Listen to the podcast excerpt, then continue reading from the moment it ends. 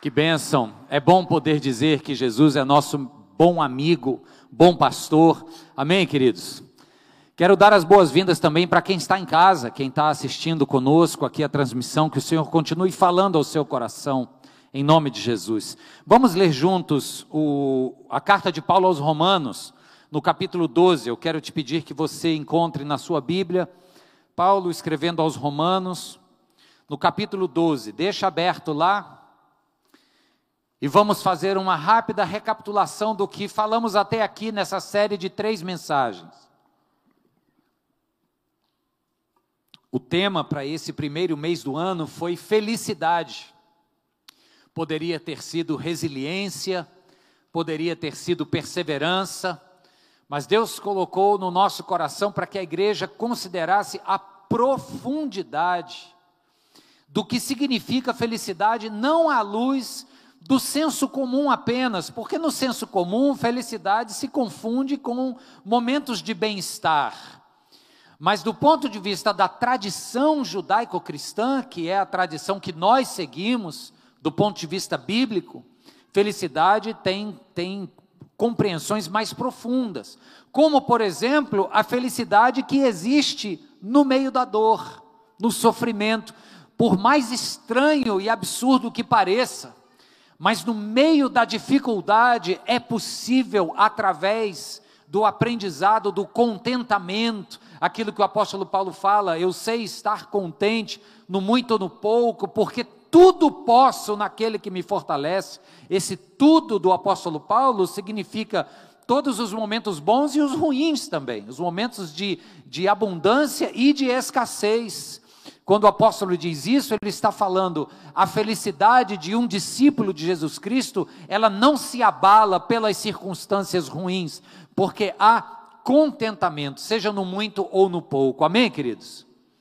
Na semana seguinte, que foi domingo passado, nós falamos sobre a felicidade a partir da virtude da sabedoria. É o que o Salmo 1 ensina quando diz que bem-aventurado ou feliz é aquele é aquele homem que teme ao Senhor, é aquele homem que tem o seu prazer na lei do Senhor, que nessa lei medita de dia e de noite. Diz lá no texto, é o Salmo 1, é Davi quem escreve, que este homem experimenta uma felicidade tal, porque ele é como árvore plantada junto a ribeiros de águas cujas folhas não murcham, cujos frutos vêm na hora e no momento certo, ou seja, uma árvore plantada é aquela que tem raízes, e por ter raízes, ela não só tem bom nutriente, mas ela tem também estabilidade. Os ventos fortes da vida batem e ela permanece. Essa é a imagem que a Escritura nos oferece para este homem feliz que busca a virtude da sabedoria na palavra de Deus. Então a gente viu felicidade no sofrimento, felicidade na virtude, na sabedoria encontrada na palavra. Hoje eu quero falar sobre a felicidade na aliança com Deus e com o próximo. E esse é um conceito necessário para a gente. E é aqui, queridos, onde a coisa aprofunda bastante, porque nós vivemos em dias tão individualistas, tão voltados para interesses pessoais, que falar que existe uma felicidade na relação com o próximo fica quase fora de moda, mas é sobre isso que eu quero tratar. E o texto que nós vamos ler aqui em Romanos 12, ele é um texto que se auto-explica, a partir do verso 9, Romanos 12, a partir do 9, eu vou ler até o, 20, o 21.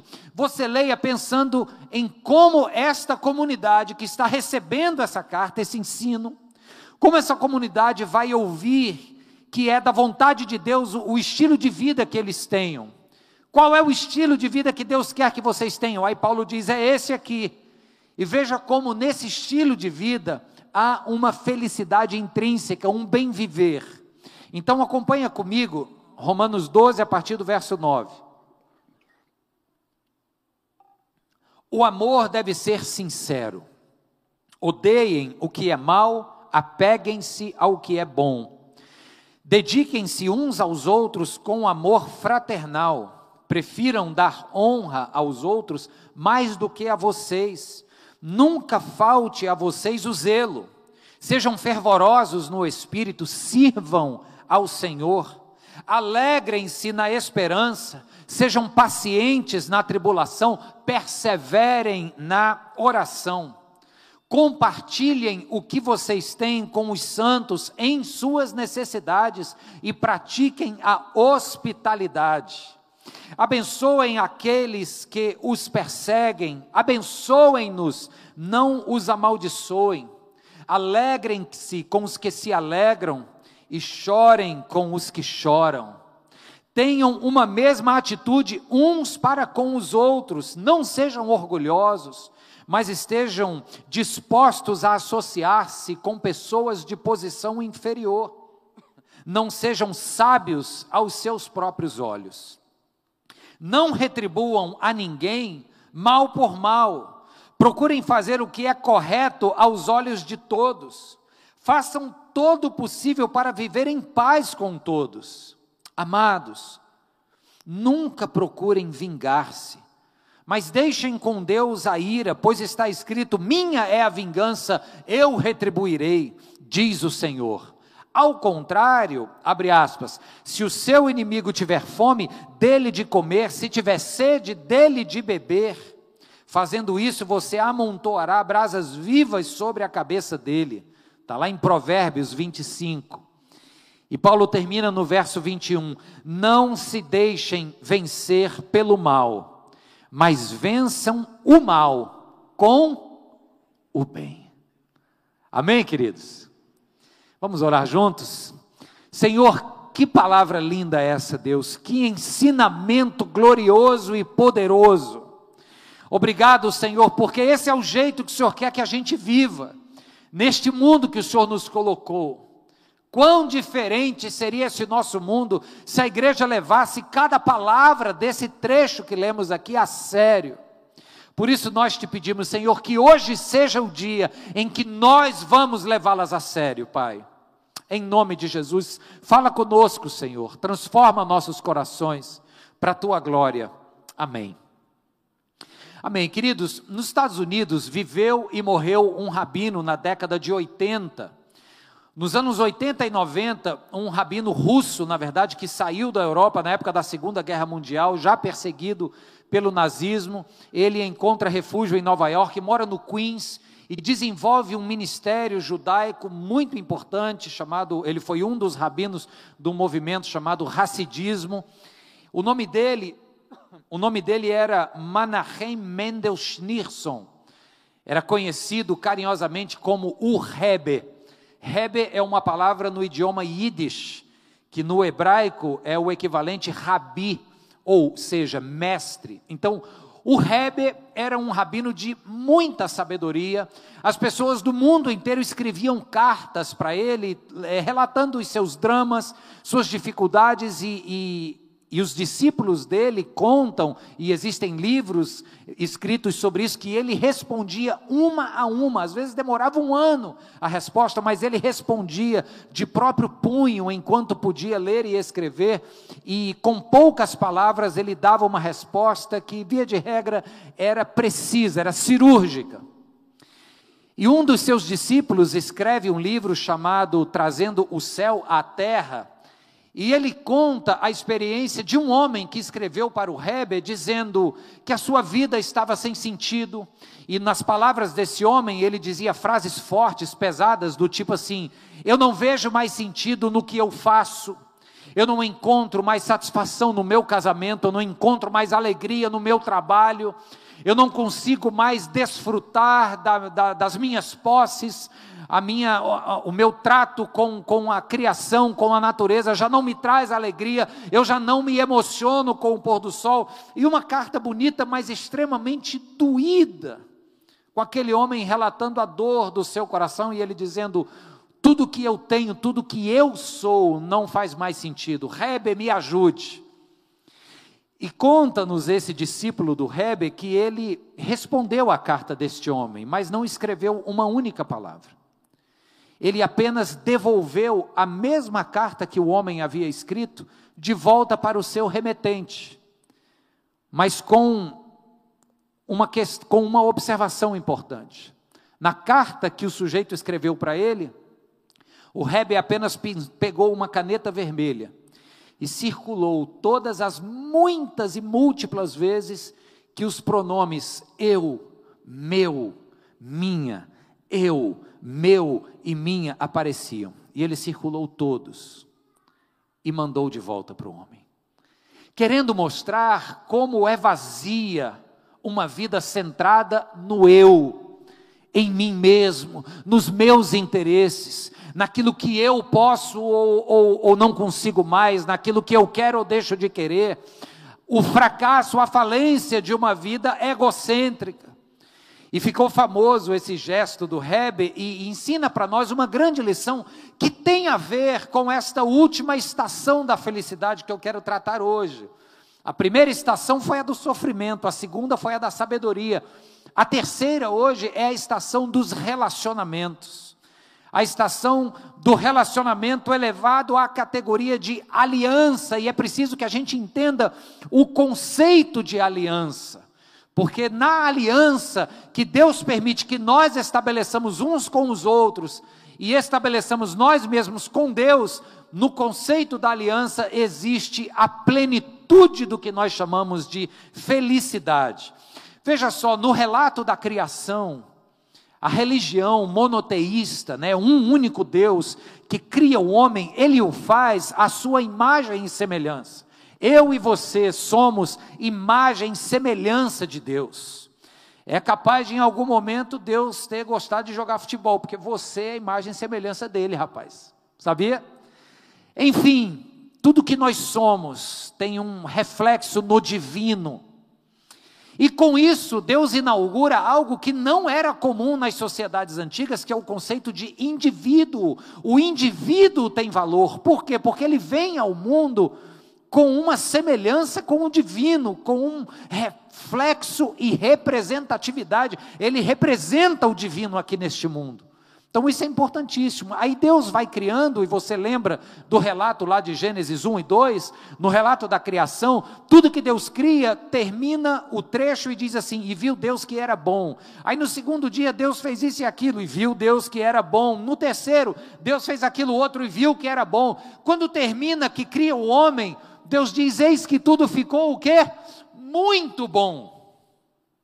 Então tem valor, o indivíduo tem valor.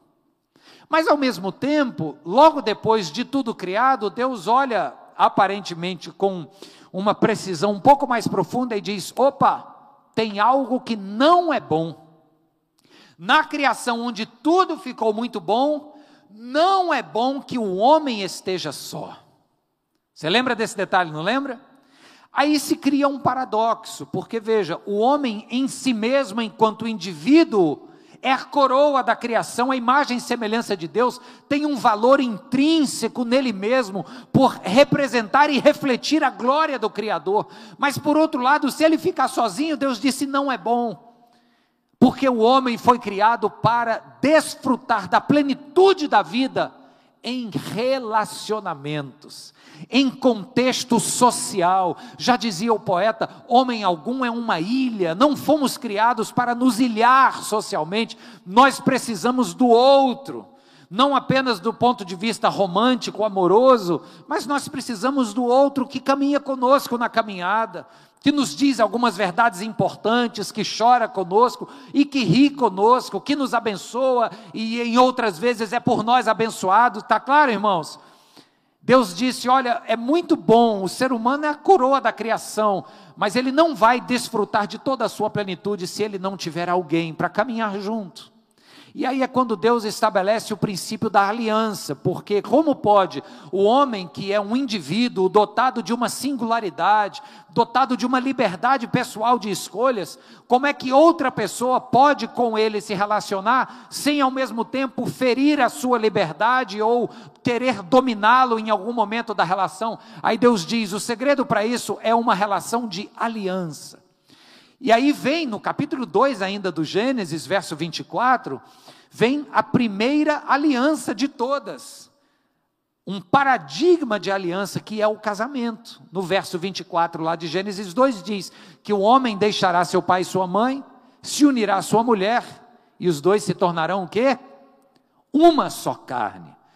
Essa é a aliança conjugal. Não existe apenas a aliança conjugal. Você vai ver, por exemplo, no livro dos reis, que o filho de Saul, Jonatas, estabeleceu uma aliança com Davi, uma amizade fraterna, uma amizade cheia de cumplicidade. Um seria capaz de dar a vida pelo outro. No livro do Gênesis, você vai ver inúmeros momentos em que Deus, o divino, estabelece uma aliança com o humano. Então, essa história de aliança é ideia de Deus. Eu vou ler uma definição do que é aliança para vocês. Eu peguei ela de um livro do rabino Jonathan Sachs, um profundo estudioso do judaísmo, falecido ano passado. Ele diz assim: eu até trouxe aí para você acompanhar comigo. Aliança é o compromisso moral em que indivíduos respeitam a individualidade e a dignidade um do outro, desenvolvendo amor e confiança para fazerem juntos o que não conseguiriam fazer sós. Forte isso, né, irmãos? Para fazerem juntos o que não seriam capazes de fazerem sós. Na aliança, eu respeito a liberdade do outro, eu me derramo sobre o outro em amor, em serviço, e preferencialmente o outro se derrama de volta na minha, na minha direção. Então é sobre isso que nós vamos falar hoje, esta felicidade presente no ambiente da aliança. Repare que eu não estou falando de uma relação de amizade ou uma relação amorosa superficial. Nós estamos falando do tipo de relacionamentos profundos e verdadeiros que Deus nos criou para ter. Então, quando Paulo fala aqui para os romanos, por exemplo, que eles deveriam, vou colocar só a título de exemplo, porque eu ainda vou voltar no texto de Romanos muitas vezes, mas quando ele diz assim, ó, alegrem-se com os que se alegram e chorem com os que choram, Paulo está dizendo, é para ter relacionamento de aliança. A dor do outro precisa doer em você, e a alegria do outro precisa contagiar a sua alegria. É desse relacionamento que nós estamos falando, e eu acho que já fica muito claro, né, queridos, que nesse ambiente existe uma felicidade muito genuína, sim ou não? Amém.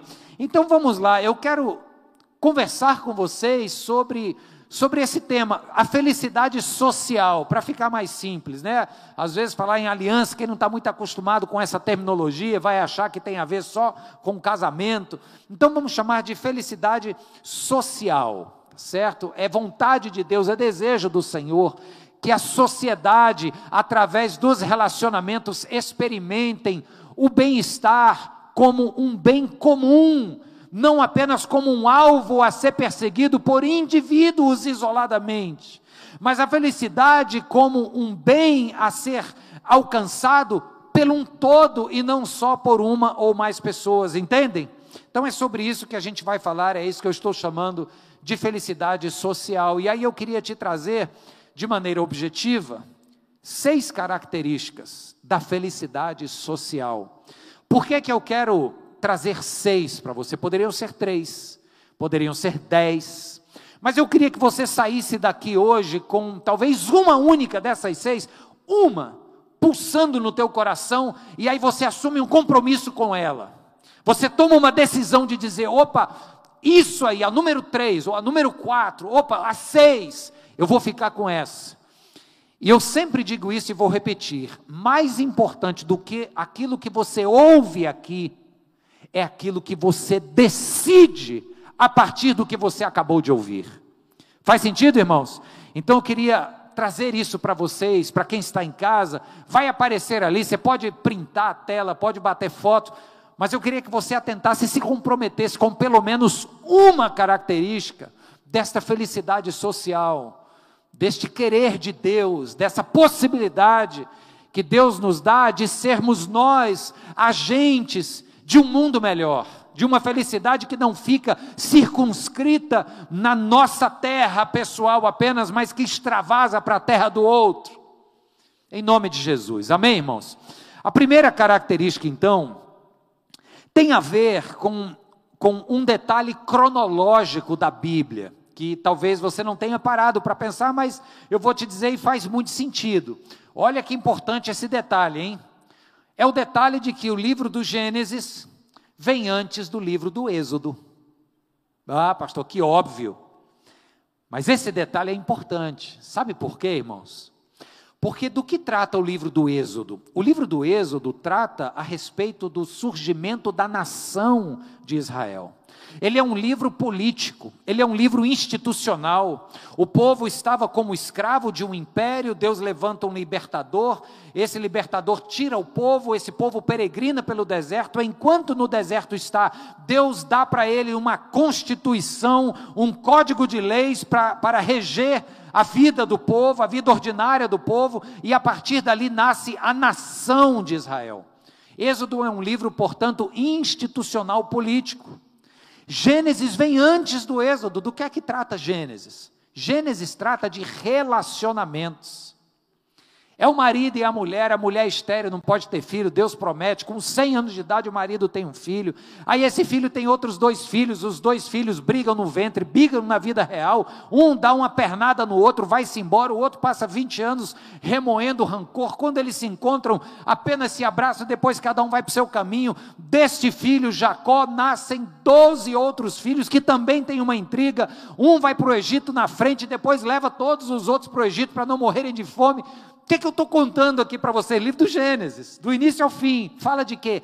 De relacionamentos. Então, o primeiro princípio da felicidade social parece complicado, mas não é. Anote aí, ó, vai aparecer aí para você. Existe uma primazia do pessoal sobre o institucional. Os relacionamentos são mais importantes do que as instituições. Deixa eu te dar mais um exemplo bíblico, aí eu vou te falar como é que isso importa para a gente hoje. O outro exemplo bíblico, parecido com a relação de Gênesis e Êxodo, é a relação do livro de Ruth com o livro de primeiro, primeiro livro de Samuel. O primeiro livro de Samuel e o livro de Ruth, ambos passam na mesma época, no período dos juízes. O livro de Samuel trata de quê? Trata do início da monarquia de Israel. É lá no livro de Samuel que o Saul vira rei, depois é Davi, depois Salomão e depois a carroça desembesta ladeira abaixo, o reino é dividido, mas começa ali no início do livro de Samuel. Também é um livro político, também é um livro institucional. O que é que tem antes de Samuel, ainda que seja no mesmo período cronologicamente? Ruth. E Ruth trata de quê, queridos? Relacionamentos é a fidelidade do compromisso da nora com a sua sogra, é a bondade do Boaz para com ambas. Então, o ponto aqui é o seguinte: as pessoas e a nossa relação com elas são mais importantes do que as instituições. Sabe o que isso significa na prática? Abra os seus ouvidos, abra o seu coração agora. É que a sua preferência político-partidária, por exemplo, não pode ser um instrumento para ferir desgastar ou até terminar a sua relação com o seu irmão, com o seu familiar. Na mesa do Natal, tirou o olho de Cristo e foi conversar sobre o Bolsonaro e sobre Lula, deu errado, está intrigado até hoje. Por quê? Porque se colocou o institucional na frente do pessoal. Sabe o que, que pode ter acontecido? Pode até ser que você tenha vencido a discussão, porque você lê bastante os jornais, acessa a internet, está bem informado. Aí você teve não uma felicidade de quem se tornou o dono da verdade, você teve talvez um espasmo de, de bem-estar pessoal, mas que não é felicidade na aliança. Pessoas são mais importantes do que instituições. Tá claro, queridos? E a gente poderia falar aqui sobre diferenças e brigas de denominação religiosa, de religião, de católico e crente. A gente podia falar de vários assuntos aqui para chegar no mesmo bico de funil e repetir: pessoas são mais importantes do que instituições. Amém, irmãos? Pegue isso para você e você será um agente de Deus para a promoção de um bem comum chamado a felicidade social. Segundo ponto, é que esta felicidade social, ela precisa ser vivenciada aqui e agora.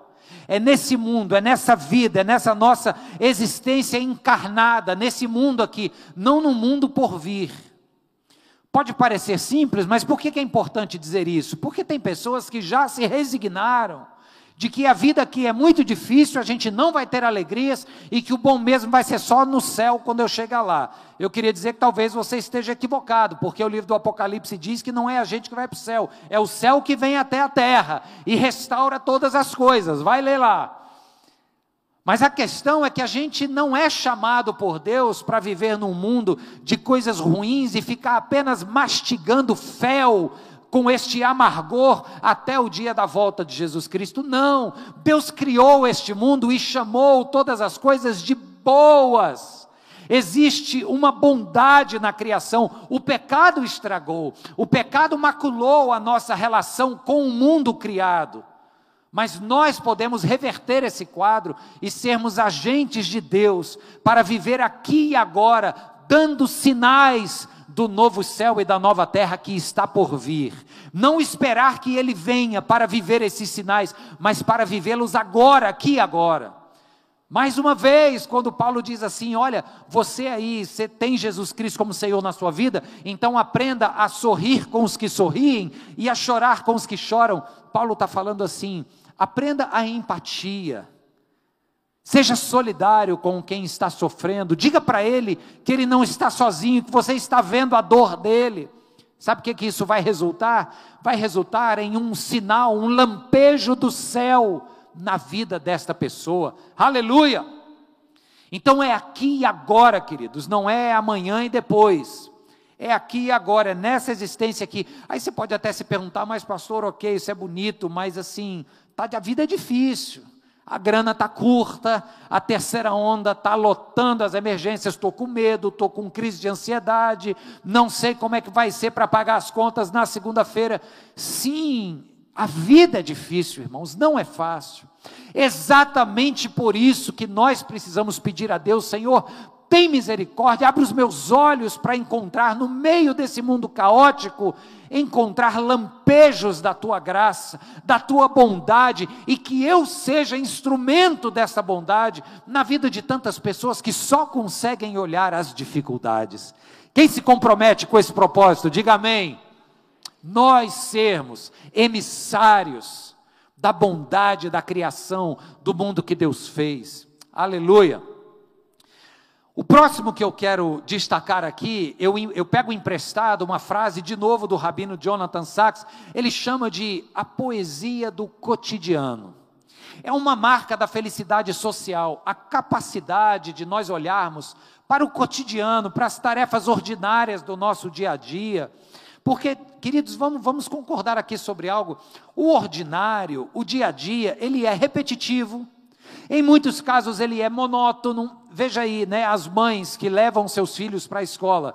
Eu, eu, contei esse caso, eu tinha uma mãe de um colega meu na nossa época de escola, que ela dizia assim: Mário, quando eu ligo o carro daqui de casa, era um carro bem velhinho. Ela tinha três filhos, mais velho, do meio, mais novo. Meu amigo era o mais novo. Ela disse: faz 30 anos que eu levo os meus filhos para a escola. Se eu ligar esse carro aqui em casa, ele já vai sozinho todos os dias de manhã, de segunda a sexta, durante dez meses do ano.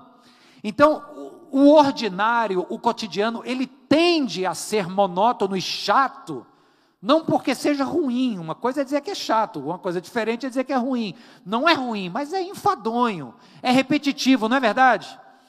Só que um desafio que a palavra de Deus nos faz é nós termos a capacidade de enxergar o que o rabino chama de poesia do cotidiano. Enxergar nas nossas tarefas repetitivas e ordinárias do dia a dia a presença de Deus, as oportunidades que Deus nos dá de percebermos o divino em tudo o que fazemos. Por exemplo, queridos, uma refeição.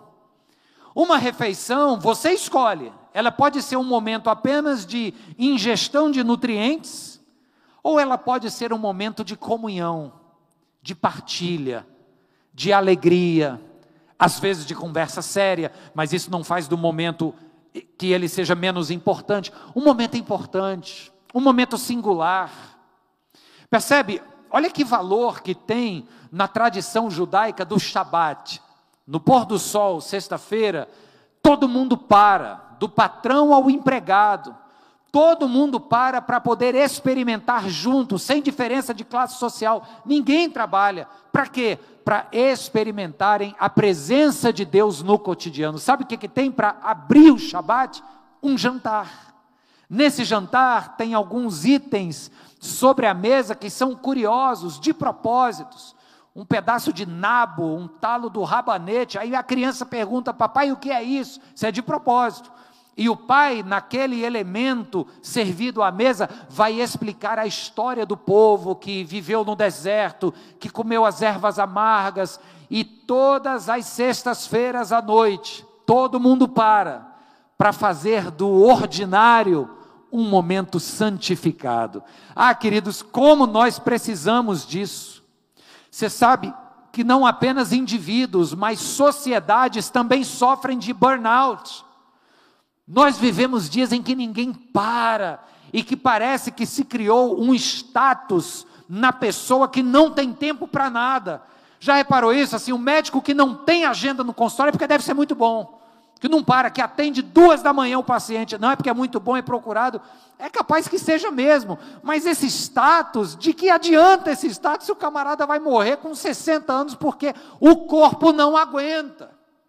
Estou rogando praga em ninguém, não, viu? Estou apenas falando aqui da realidade.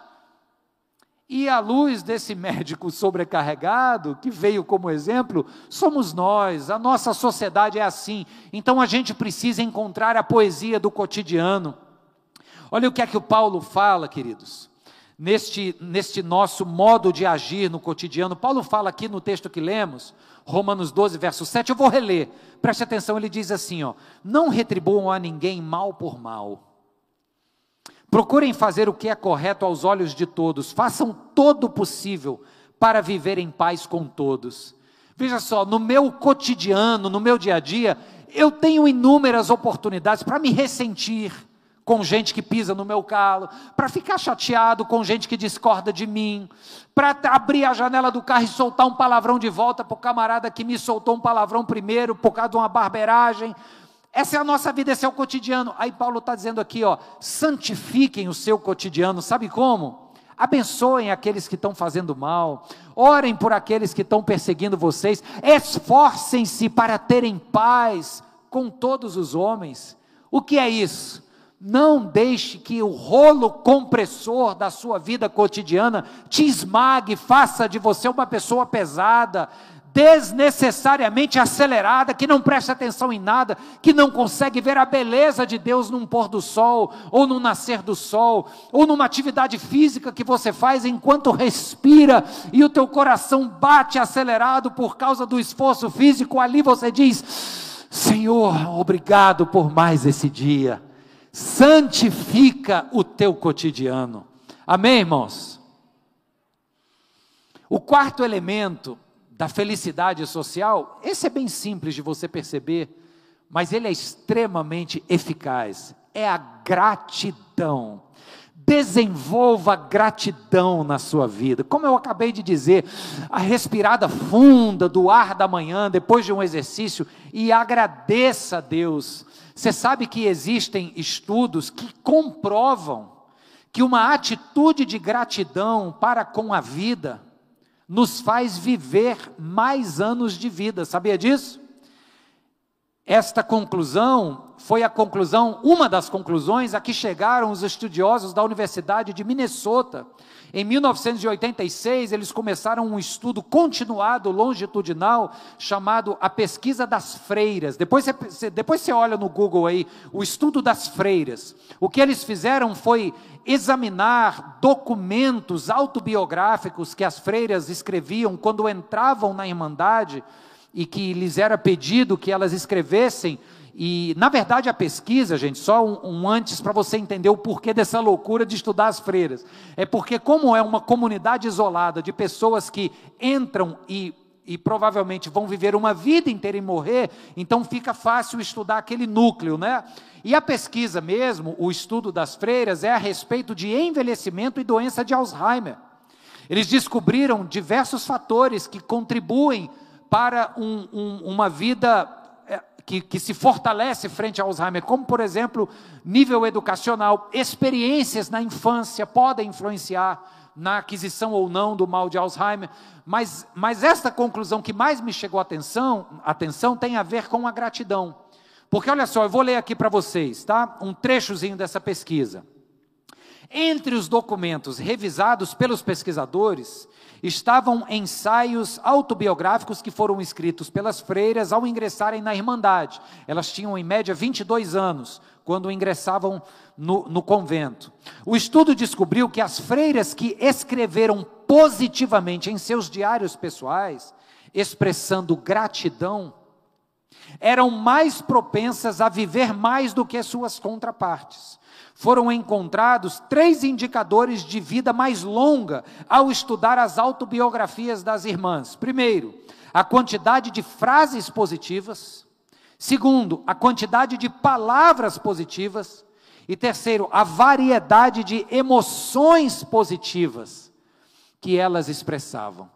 Então, quando nós somos gratos, não é apenas quando a gente tem um discurso positivo é fácil botar para fora esses, essas frases prontas, positivas, sem que o coração esteja verdadeiramente inclinado a agradecer por tudo que você tem e é.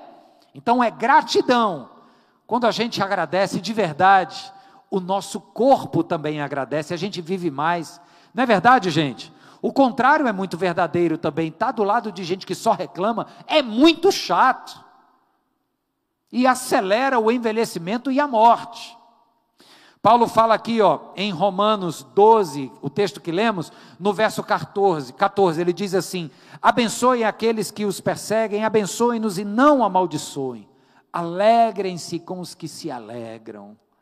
Paulo dizendo: Olha, a alegria tem que ser uma marca no coração de vocês, não por um sorriso falso, mecânico, forçado, um sorriso que é fruto de gratidão no seu coração. Quando a gente agradece a Deus, mesmo no meio das lutas, quando a gente agradece a Deus, brota um sorriso no nosso rosto, é ou não é, queridos? O apóstolo Paulo diz também aos Tessalonicenses, na primeira carta, capítulo 5, no verso 18, ele diz: Em tudo dai graças. É vontade do Senhor que a gente desenvolva a gratidão. O mundo ao nosso redor também agradece. Amém? Quinto ponto, e eu só vou até o sexto. O quinto ponto tem a ver com algo que é bastante distinto na tradição judaico-cristã. Primeiro, porque no judaísmo nós vemos Abraão. O Abraão é um homem que é chamado por Deus para uma missão. E esse elemento que eu quero lhes apresentar aqui agora, que é que constrói esta felicidade social é a questão do propósito de vida. A tradição judaico-cristã, ela nos ela pressupõe que nós temos um propósito de vida, nós não estamos aqui à toa neste mundo. Para Abraão, Deus disse assim: Abraão, sai da tua casa e vai para o lugar que eu te mostrarei, porque a partir da tua descendência eu vou construir um povo que vai abençoar todas as nações. Em outras palavras, Deus está dizendo a Abraão: você não está nesse mundo aqui à toa, Abraão. Você está aqui e através de você eu vou cumprir os meus propósitos. Abraão, eu tenho uma missão, Abraão, e eu vou te usar para cumprir a minha missão. Aí eu falei que é na tradição judaico-cristã, né? A parte judaica você entendeu. E a parte cristã? É Jesus falando com os seus discípulos. Jesus fala com os seus discípulos lá no capítulo 20 de João, no verso 21, Jesus diz: Assim como o Pai me enviou, eu envio vocês. Em outras palavras, igreja do Senhor Jesus, você não está aqui à toa no mundo, por acaso no mundo, você veio ao mundo com um propósito, é o propósito de Deus que Ele te deu a honra de participar, de ser agente dEle. Você está neste mundo com um propósito. Queridos, concordem comigo, saber disso é motivo de alegria. A gente vive em tempos onde existem os chamados ateus raivosos. Os ateus raivosos são aqueles tipo o Richard Dawkins. Eles pregam que o homem não tem propósito algum, ele vem ao mundo a partir de um resultado de um processo físico, químico, fisiológico, envelhece, se desgasta pela lei irrefutável da entropia, morre, o corpo vai virar cinza e acabou. Não tem propósito algum. Aí vem a tradição judaico-cristã e diz: opa, pera, pera, pera, pera, que eu não sei onde você ouviu isso, está errado.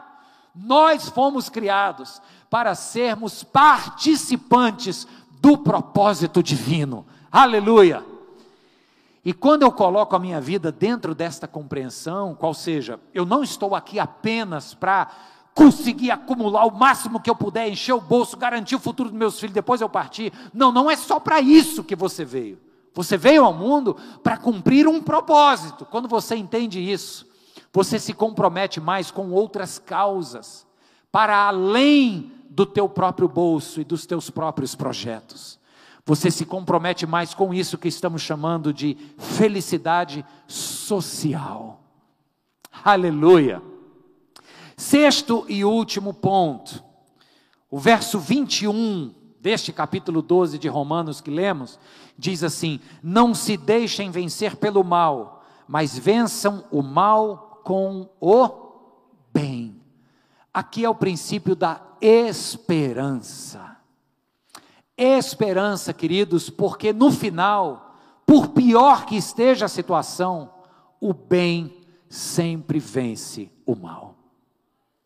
Posso ouvir um glória para essa afirmação? Glória a Deus. Pode até ser que você não veja o resultado, mas creia, como quem tem esperança, que no final o bem sempre vence. Então não abra mão de retribuir o mal com bem, de vencer o mal a partir da prática do bem. Isso é esperança. Pode ser que você chegue e diz, mas pastor, eu já faço isso há tanto tempo e eu só vejo o ímpio prosperar e o justo é, fracassar. Aí eu vou dizer, ok, Deus não prometeu que você veria isso nessa vida, mas olha para esse horizonte que Ele colocou. É meio utópico, né? É uma utopia. Utopia significa literalmente o não lugar. Para que, que existe um não lugar? Se ele é um não lugar, eu nunca vou chegar nele. Mas é importante que a utopia exista para que eu não tire os meus olhos dela, para que todas as minhas ações e prioridades sejam a partir daquilo que eu estou enxergando lá no horizonte, daquele não lugar daquele lugar que é idealizado, um lugar de justiça, um lugar onde o bem vence o mal, seja qual for a circunstância, o bem sempre vence. Está ali, está diante dos meus olhos, então eu sigo a minha vida com o olho ali naquele horizonte. Amém, irmãos? Por isso é esperança. E se você mantiver o seu coração aceso, aquecido da esperança de que o bem sempre vence, você vai se comprometer sim com a felicidade social.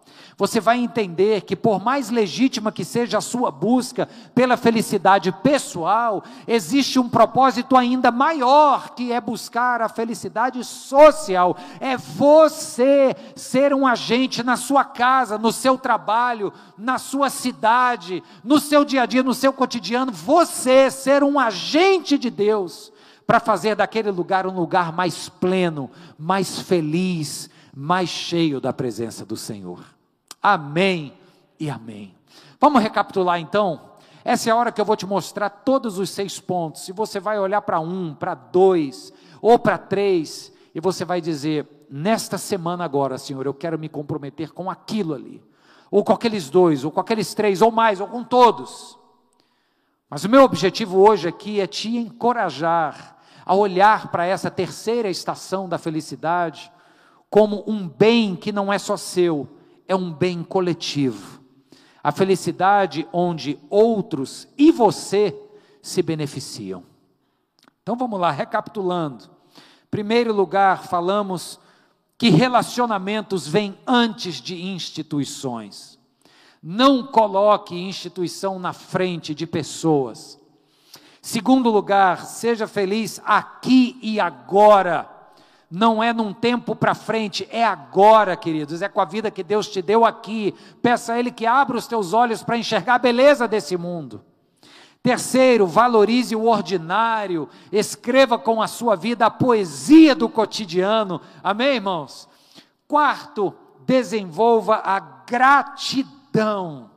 Abra sua boca muitas vezes ao longo do dia para agradecer a Deus. Você vai ver como o mundo ao seu redor vai melhorar e vai te agradecer. Quinto, abrace o seu propósito que na verdade é um propósito de Deus, que Ele te deu a honra de participar. Não ache que você está aqui sem uma razão muito específica da parte do Criador. Jesus disse: O Pai me enviou, e da mesma forma que Ele me enviou, eu estou enviando vocês. Nós estamos neste mundo não para nos virar na vida, nós estamos neste mundo para cumprir a missão que o Pai nos deu. Amém? E por último, alimente a esperança, mesmo nos dias difíceis, mesmo nas noites escuras. Alimente a esperança, porque o bem sempre vence o mal.